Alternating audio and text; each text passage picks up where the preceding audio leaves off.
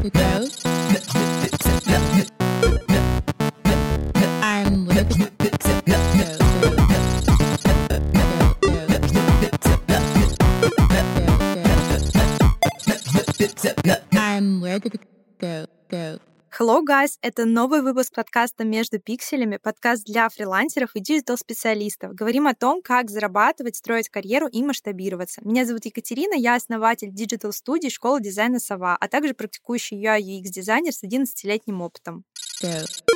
Мы часто думаем, что все наши проблемы заключаются в обстановке, в окружающих, в погоде и все, что нас вообще окружает. Главное, что не мы виноваты в том, что происходит вокруг нас. Но, к сожалению, рано или поздно, или к счастью, приходится смириться с мыслью, что, блин, нет, я человек, который все создает вокруг себя своими руками. И изменить э, положение дел в состоянии как раз-таки вы сами. Сегодня будем разбираться на наглядных примерах, как я борюсь и боролась с различными моментами и установками, которые были в моей голове и которые мешали моей работе, и как я вообще прокачивала свои софт-скиллы на максимум. Погнали!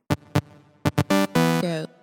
Первая установка. Мне все должны. Задачи должны ставить идеально. Клиенты должны приходить сами. Начальник должен увидеть, какой я классный. И тут мне хочется задать вопрос. А что вы делаете для проекта заказчика? Что вы делаете для вашего клиента или для вашей работы, на которой вы работаете постоянно? Искренне ли вы это делаете или из-под палки? Я могу сказать, что вот эта установка — это детская позиция, в которой я, конечно же, была и огребала. Я когда размышляла так довольно много. То есть я постоянно спорила, было много конфликтов рабочих. Все это было ровно до момента, пока я не стала начальником и сама не столкнулась с такими же позициями, с которыми пыталась проработать, да, и переубедить или как-то переучить сотрудников, которые ко мне приходили. Так э, что здесь можно сделать? Здесь можно посмотреть на себя с другой стороны, и даже не на себя, а на ситуацию. А что я могу сделать для этого проекта? А как я могу это сделать? Как я могу облегчить работу своему руководителю? Или как я могу помочь этому продукту, как я могу его создать и получить, соответственно, классный результат, за который в итоге получу похвалу там, и повышение? То есть мы смотрим не серии, что мне должны принести деньги, меня должны похвалить. То есть мы сначала действуем и не думаем о том, что в результате вас там похвалят, заплатят и так далее. Мы сначала действуем, и в итоге потом мы получаем все, что мы хотели. То есть позиция «мне должны» должна смениться на то, что я даю, что я даю тому проекту, в котором я работаю. Это сложно, это не всегда с первого раза приходит. Можно, если даже вот я уверена, что я говорю, и даже если вы немного себя здесь узнали, и вы, скорее всего, сидите и сопротивляетесь. Нет, нет, я вот так делать не буду, а ведь потому, что там у меня такой клиент, а потому, что вот у меня такой начальник. Понятно, что ситуации бывают разные, но тем не менее, все-таки обратите внимание, где вы можете изменить свой подход. Почему я поставила это в первую установку? Потому что, изменив ее или хотя бы начав менять, вы заметите, какое огромное количество изменений начнет происходить вокруг вас в вашей работе.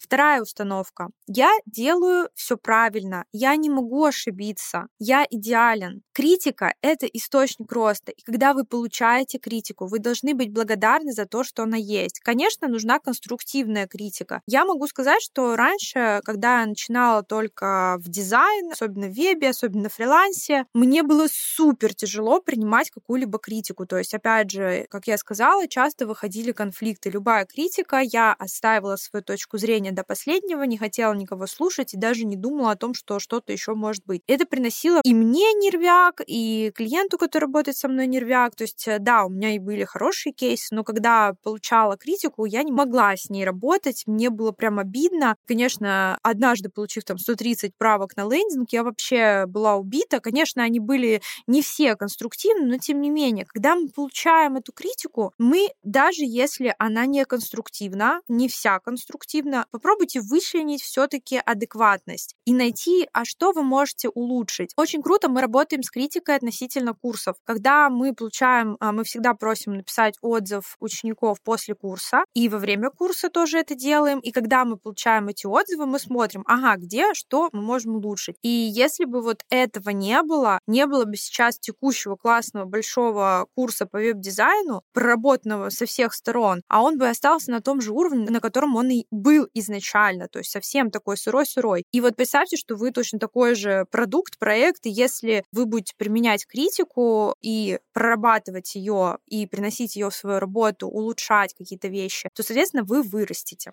go, Третий пункт. Я никогда не выучу другой язык, я технарь. Вынесла этот момент, потому что просто я получала огромное количество сообщений по поводу языка. Как я поеду в другую страну работать, если у меня вообще там английский А0 или А1. На самом деле, во-первых, даже берут с базовым знанием языка, главное, какой вы специалист.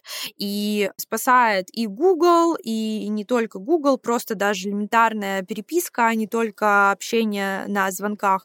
И я могу сказать, я знаю огромное количество кейсов ребят, которые вообще не знают язык, но при этом работают и работают в Лондоне в том числе. Поэтому, ребят, это просто вот ваш страх. И я, опять же, на своем примере могу сказать, что когда-то, когда-то я вообще не думала, что я скажу там, смогу связать какие-то слова. Не то, что там рассказывать и презентовать проекты на английском, как это сейчас делаю на работе, или там записывать подкасты на английском. То есть как я вообще... Или слушать лекции на английском, но я вообще об этом не могла подумать, чтобы вы понимали, там, не знаю, много-много лет назад, когда впервые поехала в другую страну, в Испании, я подошла к киоску, чтобы купить колу, и говорю, две кола, плиз. То есть, понимаете, я даже не смогла сказать э, на английском цифру. Но сейчас все поменялось, как я сказала, уже вы можете на моем примере посмотреть, что все меняется, и для этого не нужно огромное количество времени, лет. Вы можете и за один месяц так сильно подтянуть язык, что обалдеть. А у кого-то даже для этого есть талант. Вы, главное, начните, и было бы желание. go, Четвертая установка без опыта не берут, где мне его вообще взять. Мое любимое. Ну там опыт указали, тут опыт указали, а я только курсы закончил. Чего мне вообще делать? Я, когда заканчивала университет, у нас э, в целом у всех были такие вопросы, типа, что за дебильные компании, которые везде просят опыт, как можно прийти в компанию работать, когда ты только-только закончил универ и вообще опыта у тебя нет. Это логично, но опять же, это детская позиция и снова нежелание ничего пробовать, ничего улучшать. Я могу вернуть вас к одному из э, подкастов, который был с гостем, с Никитой. Мы как раз обсуждали то, что он даже университет не закончил полностью, вышку, и при этом мы взяли в компанию, и он до сих пор там работает. То есть, понимаете, здесь было бы желание, опыта не было. Его взяли вот прям совсем новичком. То же самое, меня когда-то тоже куда-то взяли абсолютно без опыта. То есть меня взяли там графиком, у меня не было никаких ни кейсов, ничего, я только в фотошопе что-то там обрабатывала. То есть у меня даже портфолио толком не было. А вы сейчас имеете огромное количество возможностей указать классные курсы, указать какие-то обучения, прийти просто разнести на звонке вашего потенциального работодателя. На фрилансе вообще про опыт не спрашивают чаще всего. Если мы говорим про трудоустройство, можете прийти и просто так подготовиться, что вас возьмут с руками и ногами. Потому что, по сути, мы себя продаем в таких вещах, а не просто, знаете, вы типа что-то нашли, откликнулось и так далее. Понятно, что у вас снижается количество фидбэка, то есть больше получаете отказов, но тем не менее и положительная история тоже есть. То есть вы можете добиться того, что попадете на собеседование или вас возьмут в целом на проект. То есть работайте над своим портфолио. А ваше портфолио — это и есть ваш опыт. Если нет реальных проектов, ну хотя бы создавайте какие-то концепты, и это тоже будет работать. И даже через ваше портфолио поймут, какой вы специалист, и захотят с вами работать. go, Пятая установка. Вспоминаю историю по поводу своей ученицы, которая была у меня на менторстве. Она обучилась на веб-дизайне, на графическом дизайне, потом пришла на менторство. И как-то раз она говорит на звонке на онлайне, я в свои года ничего не добилась. А я говорю, Маш, какие года, сколько тебе лет? Я уж не помню, что она там ответила, но это было в районе там 23 лет. Вот.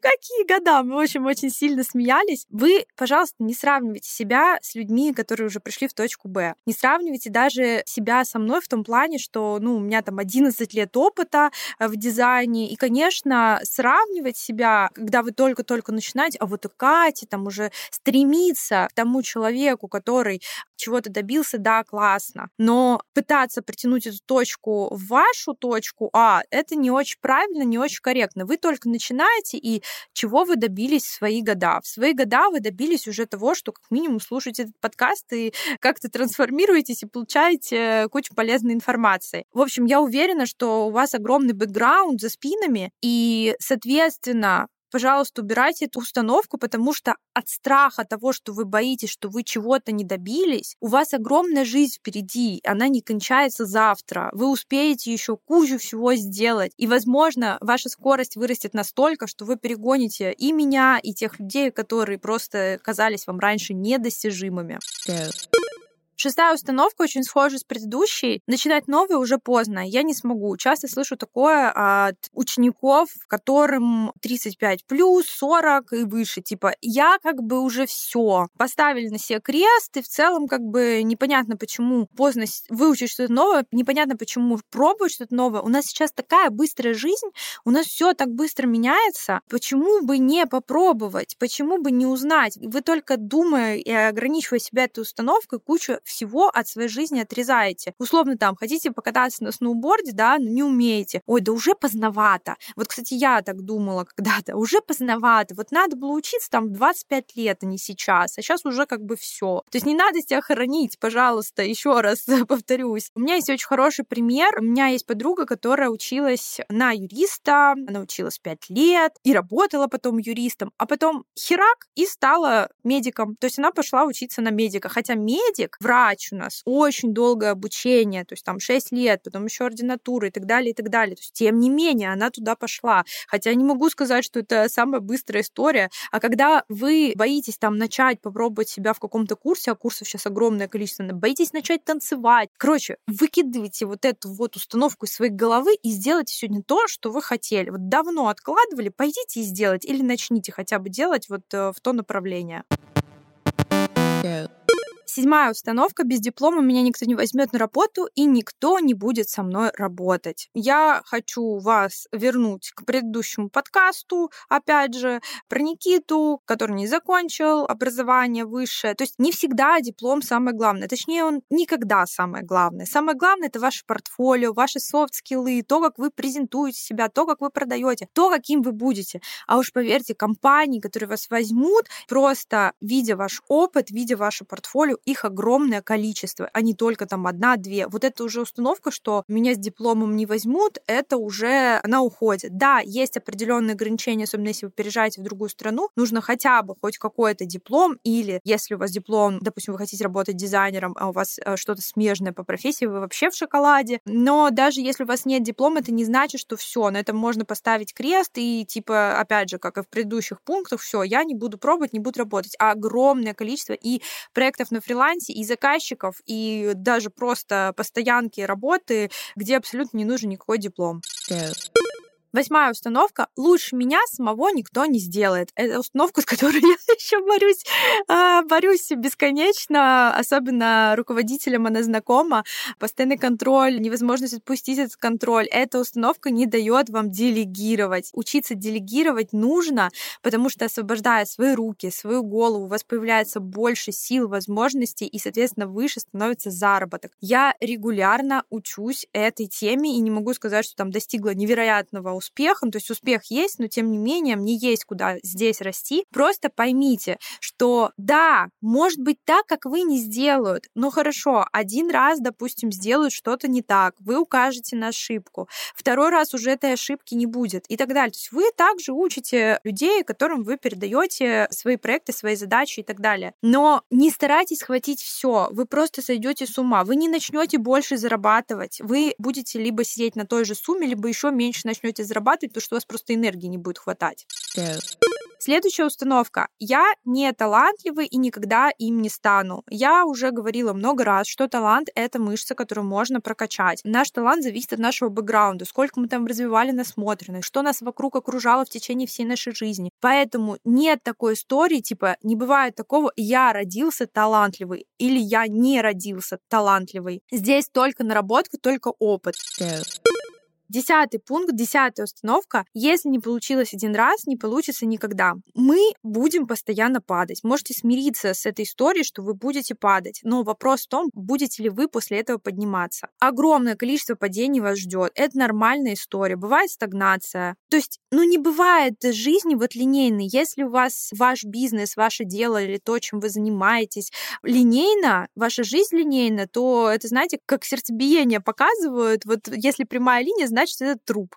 Поэтому у вас должно биться сердце, и, конечно, наши падения помогают нам сделать выводы и ошибки. Без наших ошибок мы бы не смогли расти и прыгать еще выше. Go.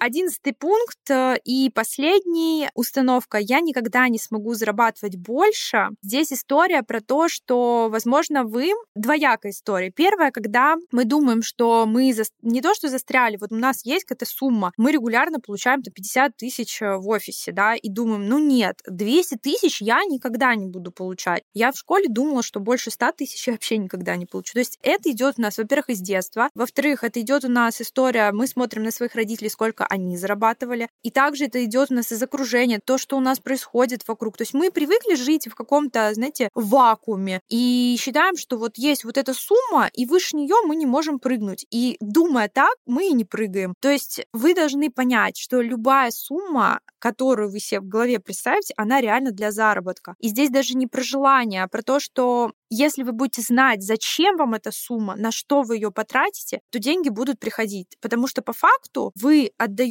миру ваши таланты, ваши знания, и мир отдает вам, соответственно, оплаты вашего труда. Главное это правильно преподнести, показать, и вы получите результат. И вторая история в этом пункте это то, что когда один раз заработал большую сумму, многие боятся, что типа все, раз я сейчас 200 тысяч заработал, я потом не заработаю больше такую сумму или всегда буду потом опять сидеть на чеках 50 тысяч. Возьмите, пожалуйста, проанализируйте, а что вы сделали для того, чтобы получить эту сумму. И нужна ли вам всегда такая сумма? А как сделать так, чтобы эта сумма была всегда? Здесь работает только анализ. Опять же, страх того, что вы никогда не заработаете эту сумму, он не работает. Вам нужно понимать и уметь анализировать, рефлексировать на то, что вы делаете и что вас приводит к этому результату. Как и негативные вещи мы анализируем, так и позитивные. Что я сделал, какие действия были, выписать прям по пунктам и стараться по этим пунктам опять же проходиться, отслеживать, а что я могу улучшить. И такого не бывает. То есть это тоже установка, которая, ну, просто идет из страха. Понятно, что мы все боимся, но если мы будем бояться, мы будем замирать и будем абсолютно никак не двигаться.